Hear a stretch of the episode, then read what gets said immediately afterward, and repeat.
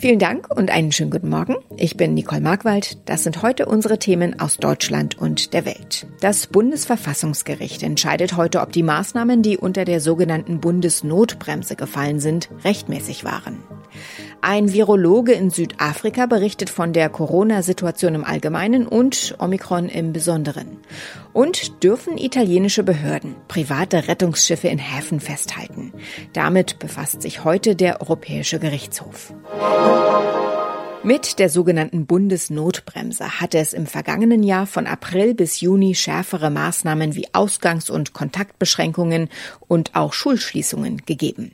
Waren diese verhängten Maßnahmen rechtmäßig? Darüber urteilt heute Vormittag das Bundesverfassungsgericht in Karlsruhe. Das könnte auch weitreichende Folgen für die Bewertung der aktuellen Lage haben. Dazu wollen die Ministerpräsidenten der Länder sowie Kanzlerin Merkel und Vizekanzler Scholz am Mittag beraten. Ina Heidemann berichtet aus Berlin, welche Auswirkungen hat das Urteil möglicherweise auf politische Entscheidungen, die jetzt anstehen. Ja, die voraussichtliche Ampelkoalition will die Entscheidung des Gerichts abwarten, weil die natürlich Hinweise auf den Handlungsspielraum gibt, den die Politik jetzt hat. Mehrere Politiker und Experten aus der Wissenschaft, die fordern momentan wieder Kontaktbeschränkungen und das auch für Geimpfte. Der Handlungsdruck, der wächst, weil die Infektionszahlen rasant steigen und auch wegen der neuen Omikron-Variante. Laut SPD-Gesundheitsexperte Karl Lauterbach will die Ampel die Corona-Maßnahmen jetzt kurzfristig verschärfen. Er sagte bei Phoenix, es werde noch in dieser Woche entsprechende Vorschläge dafür geben. Welche Möglichkeiten hat die Politik jetzt, Maßnahmen zu erlassen, um die Zahlen schnell zu senken? Ja, der Bundestag könnte die erst am 25. November ausgelaufene epidemische Lage von nationaler Tragweite doch wieder feststellen mit einem einfachen Beschluss. Das könnte in der nächsten regulären Sitzungswoche ab dem 6. Dezember passieren oder auch bei einer früheren Sondersitzung. Das Infektionsschutzgesetz könnte um zusätzliche Maßnahmen erweitert werden. Auch das ist möglich. Nötig wäre dafür ein Gesetzgebungsverfahren im Bundestag, dann muss noch der Bundesrat zustimmen.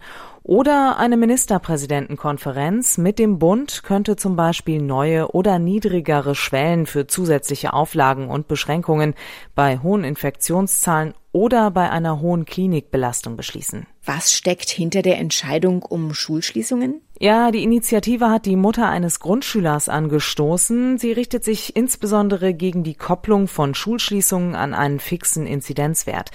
Dabei geht es nicht nur um den Unterricht an sich, sondern besonders auch um die psychischen und physischen Folgen für die Gesundheit von Kindern und Jugendlichen. Nach Ansicht der Initiative nimmt die nämlich erheblichen Schaden dadurch, dass Schulen geschlossen werden. Weitere Schulschließungen sind momentan nicht geplant, aber auch in der Vergangenheit hieß es oft genug, dass die Schulen offen bleiben. Und auf der anderen Seite steigen ja gerade bei Schülerinnen und Schülern in Deutschland die Corona-Infektionen. Nach Daten der Kultusministerkonferenz gab es in der Woche vom 15. bis zum 19. November 72.000 Corona-Fälle bei Schülerinnen und Schülern. Die Corona-Zahlen steigen unaufhaltsam an und die neue Virusvariante Omikron bereitet unterdessen weiter Sorgen von der Weltgesundheitsorganisation als besorgniserregend eingestuft, wirft Omikron derzeit viele Fragen auf. Wir haben darüber mit dem Virologen Wolfgang Preiser gesprochen. Er arbeitet an der Universität Stellenbosch in Südafrika. Warum, Herr Preiser, ist die Omikron-Variante so besonders? Die Omikron-Variante hat eine Fülle von äh, verschiedenen Mutationen. Viele davon kennen wir von anderen Varianten und sie äh, sorgt dafür, dass diese der Immunantwort ausweichen können oder leichter übertragen tragbar sind, plus noch einige zusätzliche, die wir noch nicht abschätzen können. Wie ist derzeit die Corona-Lage in Südafrika? Also was wir sehen hier ist eine, der Beginn der vierten Welle. Das heißt, äh, stark ansteigende Infektionszahlen, besonders äh, inland und damit einhergehend eben eine starke Zunahme der Omikron-Infektionsfälle. Das heißt, die beiden Dinge können zusammengehören oder gehören vermutlich zusammen und dann fürchtet man schon, dass sich dieses Virus besonders leicht ausbreitet. Aber wie gesagt, viele Dinge sind einfach noch ungewiss und deswegen muss man tatsächlich, und das machen wir auch mit aller Kraft weiter daran forschen. Hinweisen zufolge stammt die neue Corona-Variante gar nicht aus Südafrika, wo sie zuerst entdeckt wurde, sondern aus Botswana. Was sagen Sie zu solchen Mutmaßungen? Wir wissen es nicht. Südafrika hat eben ein sehr gutes Überwachungssystem und hat deswegen dieses Virus gefunden. Ähm, wir können aber nicht sagen, ob es wirklich von hier stammt oder ob es von irgendwo anders hierher gebracht wurde und sich dann hier ausgebreitet hat. Aber man sieht natürlich daran, man muss gut nach solchen Virusvarianten suchen. Wenn man das nicht tut, dann kann so etwas passieren und man merkt es dann längere Zeit gar nicht. Und dann passiert eben auch eine Streuung, die dann auch erstmal unbemerkt bleibt. Flüge nach Südafrika wurden ja nach Bekanntwerden der neuen Variante reduziert, in Teilen sogar gestoppt.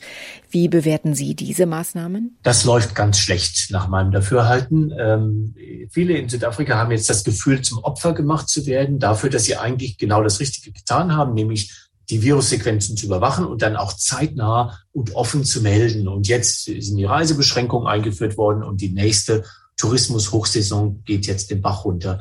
Äh, da muss sich irgendwas ändern in der Welt, denn sonst ist das ein starker Anreiz für Länder eben nicht mehr zu suchen. Trotzdem, wenn man jetzt wieder weitgehend Flüge nach Südafrika ermöglicht, verbreitet sich dann nicht auch die Variante noch schneller? Bestimmt. Ich verstehe gut, dass man sich vor der Einschleppung äh, schützen möchte. Ich denke nur, dass eine derartig pauschale Regelung äh, das vielleicht gar nicht nötig ist. Man könnte mehr die Testung vor Abflug nach Ankunft äh, durchführen und dann vielleicht eine Kurzquarantäne für alle. Ich denke, im Moment wird hier mit einer Pauschalmaßnahme sehr großer Schaden angerichtet und sie ist vielleicht gar nicht notwendig. Welche Rolle spielt die Impfung im Kampf gegen die neue Variante? Die Impfung ist sogar noch wichtiger geworden. Selbst wenn sich bewahrheitet, dass diese Omikron-Variante nicht so gut auf den Impfstoff anspricht wie äh, die anderen, ähm, dann ist die Impfung immer noch das beste Mittel, um schwere Erkrankungen und Tod zu verhindern. Äh, selbst wenn es hier vielleicht um 10, 20 Prozent geringere Schutzwirkung gibt. Also umso wichtiger, wenn dieses Virus wirklich leichter übertragen wird, dass alle geimpft sind und die, für die das in Frage kommt, auch eine Boosterimpfung kriegen. Lassen Sie uns doch jetzt am Ende noch einmal nach Deutschland schauen. Was macht die neue Variante mit den Versuchen hierzulande, die Pandemie einzudämmen? Also ich denke, die Lage in Deutschland ist im Moment schon kritisch genug, wie sie ist, äh, mit Delta, auch ohne Omikron. Ob Omikron das noch verschlechtern und verschlimmern würde, ist die große Frage. Ich denke, Deutschland hat sich zu lange auf den vermeintlichen Lorbeeren ausgeruht und muss jetzt einige sehr unangenehme Entscheidungen aber dringend nachholen. Ähm, Omikron sollte man nach Möglichkeit natürlich draußen halten. Ob das noch realistisch ist, werden auch die nächsten Wochen zeigen. Immer wieder halten italienische Behörden private Rettungsschiffe in Häfen fest. Auch zwei Schiffe der deutschen Hilfsorganisation Sea-Watch wurden bereits festgesetzt. Es geht um angebliche Regelverstöße und Sicherheitsmängel.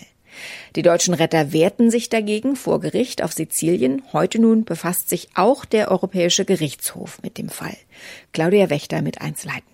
Schikane nennen die Seenotretter die Schiffsblockaden. Man wolle damit verhindern, dass Bootsflüchtlingen auf dem Mittelmeer geholfen werde. Die Behörden hier dagegen werfen den Helfern vor, ihre Schiffe seien gar nicht für die Rettung zugelassen oder schlicht überfüllt. Jedes Mal gibt es ein langes juristisches Tauziehen. Monatelang lag deshalb zum Beispiel die Sea-Watch 4 hier an der Kette. Ein Dauerstreit, den nun ein Verwaltungsgericht hier vor dem EuGH klären lassen will. Ein für alle Mal. In unserem Tipp des Tages geht es heute um Hausmittelchen in der Erkältungszeit. Das fängt ja oft mit Nasenkribbeln oder Halskratzen an. Es folgen Schnupfen, Husten, Heiserkeit. Eine Erkältung ist so oder so nervig und in Zeiten wie diesen gibt es dann auch noch die Sorge, ob es vielleicht Corona ist. Die gute Nachricht an dieser Stelle, eine Erkältung ist meistens harmlos und es gibt wirksame Hausmittel dagegen, die oft in Vergessenheit geraten. Diana Kramer kennt sie aber. Wie erkenne ich denn, ob es nur eine Erkältung und eben nicht eine Grippe oder gar Corona ist? Ja, die Verunsicherung ist in der Tat berechtigt, denn Husten, Schnupfen, Kopfschmerzen und auch Fieber sind tatsächlich auch Symptome einer Covid-19-Infektion. Um die aber auszuschließen, sollte man am besten direkt mit einem Test auf Nummer sicher gehen und grundsätzlich die Kontakte einschränken. Das ist aber auch schon vor Corona so gewesen. Wer sich krank fühlt oder eine Schnupfennase und keine Stimme mehr hat, der sollte am besten ab ins Bett und sich nicht noch mit Kollegen oder Freunden treffen. Wenn Corona ausgeschlossen werden kann, wie behandle ich eine Erkältung am besten? Also wer sich schlapp fühlt und Hals und Nase hat, der sollte als erstes Stress vermeiden. Ruhe und Wärme sind hier schon mal der erste richtige Schritt. Und dann sollte man schauen, was einem wirklich gut tut. Halsbonbons, heiße Zitrone, abschwellende Nasensprays oder inhalieren. Hierfür am besten 9 Gramm Kochsalz in einem Liter heißem Wasser auflösen, dann Handtuch über den Kopf und dann den heißen Dampf aus einer Schüssel oder einem Topf ruhig einatmen, am besten besten so lange, wie man durchhält, aber ruhig zwischendurch auch mal Pausen machen. Und bei Kindern sind Inhalationsgeräte eine sichere Variante. Wer kein Kochsalz hat, der kann auch einfach Kamillentee nehmen. Wie sieht's denn mit den guten alten Hausmitteln aus? Was hilft da wirklich? Ich äh, sage nur Stichwort Zwiebelsud. ja, den kenne ich auch aus meiner Kindheit. Furchtbar im Geschmack. Mediziner sagen, damit besser gurgeln, als den Sud runterzuwürgen. Ein typisches Hausmittel ist ja auch die Hühnersuppe, hat wohl jede Oma schon mal gekocht. Und hier sagen die Experten, vom Huhn oder seinem Fett gehen keine nachgewiesenen Effekte aus, aber die Brühe, die tut trotzdem gut, auch ohne Hühnerfleisch, denn das Gemüse, speziell der Sellerie und das Lauch, haben eine antibakterielle Wirkung. Gleiches gilt übrigens für Salbei, Lindenblüten oder Thymian, zum Beispiel als Tee. Diese Kräuter sind auch schleimlösend. Wie lange dauert eine Erkältung im Schnitt? Also jeder hat sicher schon mal von der 3 mal 3 Tagesregel gehört und diese alte Faustregel trifft tatsächlich auch in den meisten Fällen zu. Die Erkältung kommt drei Tage, dann bleibt sie drei Tage und sie geht weitere drei Tage. Also über den Daumen braucht es von den ersten Symptomen meist sieben bis zehn Tage, ehe man sich wieder richtig gesund fühlt. Der schleichende Beginn ist übrigens auch etwas, was die Erkältung von einer Grippe unterscheidet, denn bei einer Influenza fühlt man sich meistens sofort krank mit heftigen Kopf und Gliederschmerzen und auch hohem Fieber. Und da hilft dann tatsächlich nur noch ein Arzt. Nach drei Nächten in einem eingeschneiten Pub in Nordengland haben rund 60 Gäste ihr unfreiwilliges Quartier wieder verlassen können. Der Schneepflug sei endlich durchgekommen, sagte Nicola Townsend, die Wirtin des Tan Hill Inn der Agentur PA. Uli Reitinger, wie war die Reaktion, als der Schneepflug vor der Tür stand? Erleichterung oder Bedauern, dass die XXL-Pub-Party nun zu Ende geht? Ich denke, das war so eine Mischung. Zwei der 61 Gäste sind zumindest nicht direkt abgereist, sondern haben noch einen Tag drangehängt. Die haben sich da ganz gemütlich gemacht in diesem angeblich höchstgelegenen Pub Englands. Sie haben sich die Zeit vertrieben mit Karaoke, mit Quiz und Brettspielen. Ab drei Uhr nachmittags gab es dann auch Alkohol, was will man mehr. Nachts wurden die Gäste in den Hotelzimmern über dem Pub untergebracht. Einige schliefen auch in der Kneipe auf Sofas, auf Matratzen oder auf dem Boden. Aus Fremden sind Freunde geworden, sagt die Wirtin des Ten Hill Inn. Sie haben sich schon fürs nächste Jahr an gleicher Stelle verabredet. Soweit das Wichtigste an diesem Dienstagmorgen. Ich heiße Nicole Markwald und wünsche einen guten Tag.